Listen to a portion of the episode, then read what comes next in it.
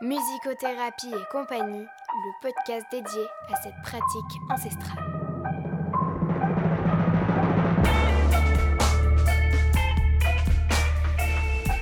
Bonjour, bienvenue dans le second épisode de Musicothérapie et compagnie. Donc aujourd'hui, nous allons parler du traitement de la musique par le cerveau. Alors vous vous intéressez à votre cerveau et ça c'est une bonne chose, bravo.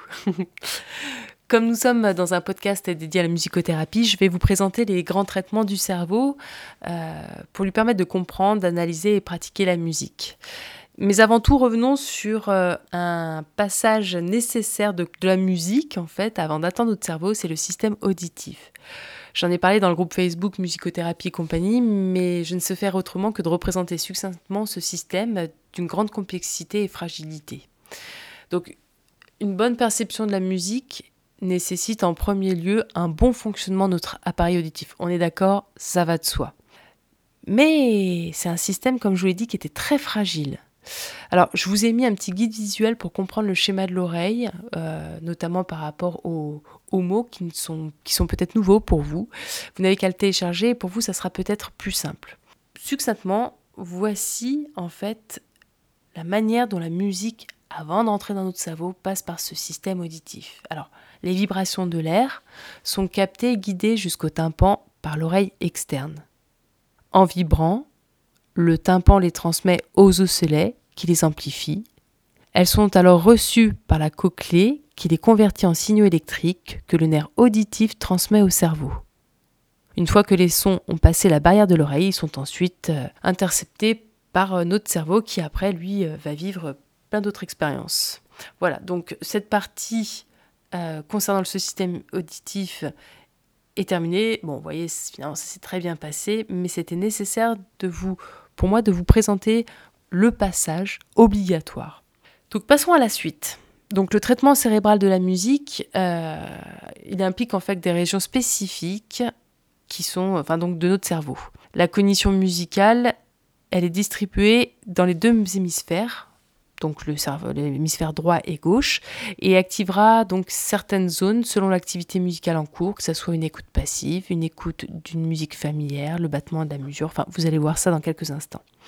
Cela implique des zones de la mémoire, du mouvement, des émotions et d'autres zones sensorielles. On s'est rendu compte, grâce aux résultats des imageries cérébrales, que certaines zones étaient communes à la musique et au langage et d'autres spécifiques uniquement à la musique. Voici donc une petite liste qui n'est pas du tout exhaustive du euh, traitement de la musique par le cerveau.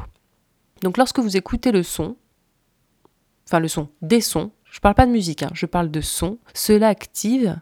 Alors je vous préviens, il y a des thèmes barbares hein, dans la neurologie, hein, ok, il va falloir s'y faire.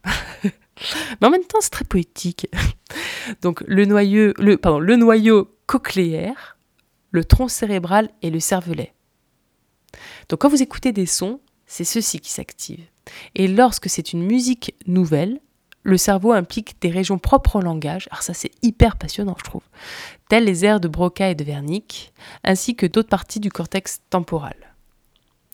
Ce qui est intéressant, c'est que lorsque la musique est familière, elle active la mémoire, donc l'hippocampe et les aires du cortex frontal, d'où la puissance de, de l'utilisation de la musique avec nos aînés, mais pas qu'avec nos aînés.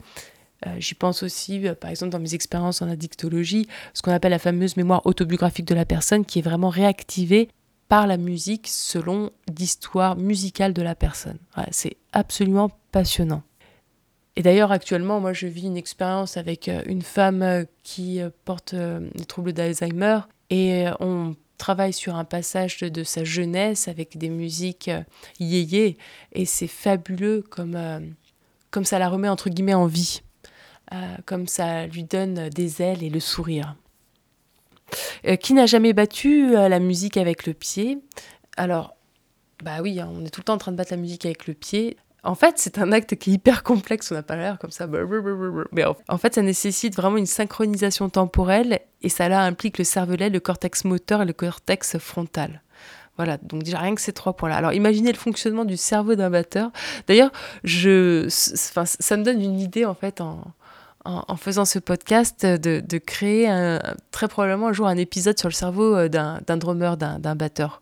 Parce que c'est vraiment quand même des êtres particuliers, on est bien d'accord. Si vous avez un, un, batteur dans votre entourage, je suis sûre que vous le trouvez un peu bizarre. au même titre que d'ailleurs les organistes. Bon, continuons l'analyse de notre cerveau. Donc, Maintenant, allons au niveau de la créativité. Lorsque nous inventons une musique de manière instantanée, par exemple, euh, quand on crée, euh, on chante euh, quelque chose que l'on ne connaît pas, enfin qu'on invente sous la douche ou en, en, couchant nos enfants, une petite mélodie. Là, à ce moment-là, on stimule les zones du cortex frontal et temporal. Et qu'en est-il euh, de nos émotions ressenties? Car c'est tout de même un peu l'une des composantes lorsque nous écoutons de la musique, vivre des émotions. Alors là, ce sont les amygdales et le cortex orbifrontal qui sont impliqués. Mais la croyance commune veut que tout le monde soit touché par la musique, quelles que soient nos origines, notre niveau culturel. Est-ce véritablement le cas? Eh ben, En fait, pas si sûr.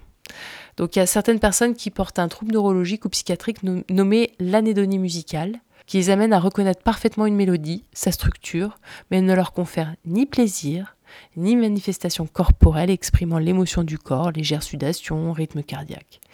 Il existe plusieurs hypothèses concernant cette situation mystérieuse. Euh, la plus probable serait un problème de dialogue entre les régions du cerveau de perception et de mémoire, la zone temporale et frontale, et les circuits du plaisir de récompense.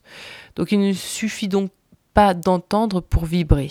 D'autres individus présentent aussi une amusie congénitale. Cela provoque une incapacité à distinguer la hauteur des sons.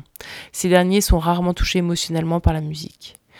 Les scientifiques aujourd'hui euh, s'attellent à dire qu'il existe trois niveaux de vécu de la musique. Donc la base serait liée au plaisir viscéral, avec une stimulation physique des vibrations sonores et la stimulation des récepteurs viscéraux. La seconde couche serait liée au plaisir émotionnel, au décodage réalisé par le cortex auditif et la mémoire des expériences liées à cette musique, la mémoire autobiographique. Et la dernière couche serait celle du plaisir esthétique, celui de l'expert qui ressent du plaisir à décrypter les passages complexes.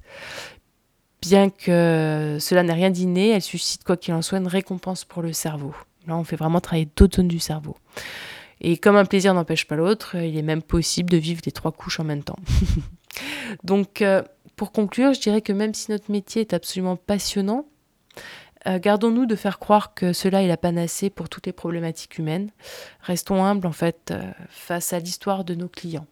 La musicothérapie est très puissante, mais elle ne, ne parle pas, elle ne convient pas à tout le monde. Merci pour votre écoute.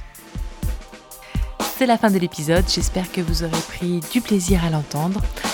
Donc n'hésitez pas à nous laisser des commentaires, des étoiles, 5 bien évidemment. Vous pouvez continuer l'aventure en allant vous rendre sur Facebook, sur le groupe Prendre soin de sa voix, ou alors musicothérapie et compagnie. À bientôt, prenez soin de vous.